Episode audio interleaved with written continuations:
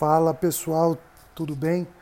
Começa agora mais um episódio do podcast Doses Diárias de Direito. E a nossa dose diária de direito de hoje continua no ramo do direito do trabalho e hoje nós traremos um tema que é extremamente contemporâneo diante da situação de pandemia que nós vivemos hoje em todo o mundo. Por ser um, um, um tema é, extremamente atual, eu julguei muito importante a gente trazer um episódio específico sobre esse tema, porque ainda pairam muitas dúvidas acerca dos estudantes e do profissional do direito sobre é, a Lei 14.043, que instituiu o Programa Emergencial de Suporte a Empregos. O tema de hoje nós vamos falar um pouco sobre esse Programa Emergencial de Suporte em Empregos. É, diante da situação de fragilidade e dificuldade financeiras que a pandemia do Covid-19 colocou é, a empregados e empregadores, o programa, programa emergencial de suporte a empregos, que também a gente ele está sendo tratado e conhecido como com a sigla PESE, foi instituído para realizar operações de crédito com exclusiva finalidade de pagamento de folha salarial de empregados.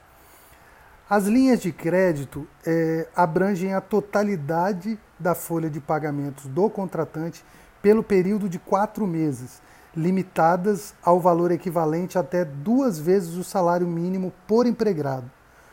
O programa é destinado a empresários, sociedades simples, sociedades empresárias e sociedades cooperativas, exceto as sociedades de crédito, organizações da sociedade civil definidas no inciso 1 do caput do artigo 2 da Lei 13.019 de 2014 e no inciso 4 do caput do artigo 44 do Código Civil, e empregadores rurais com receita bruta anual superior a 360 mil até 50 milhões de reais, calculada com base no exercício de 2019. Recapitulando, então, para a gente não esquecer, nós temos que ter em mente que essa, esse programa, instituído pela Lei 14.043 de 2020, ela não abrange todas as espécies de empresas e empresários. Ela é destinada a empresários, que é o, o, a primeira categoria, a sociedades simples, a sociedades empresárias e sociedades co cooperativas, ok? Não podemos esquecer então a quem é destinado o programa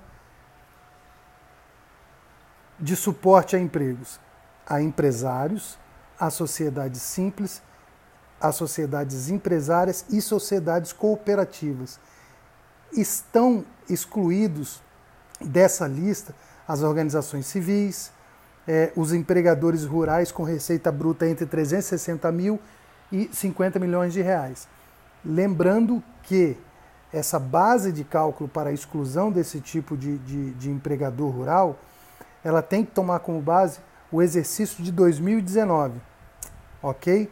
Então, essa é a nossa dose jurídica de direito do dia. Lembrando que o nosso canal, para que vocês possam entrar em contato comigo, é lá pelo Instagram, no perfil arroba Ivan Souza ADV. Muito obrigado e até a próxima dose diária de direito.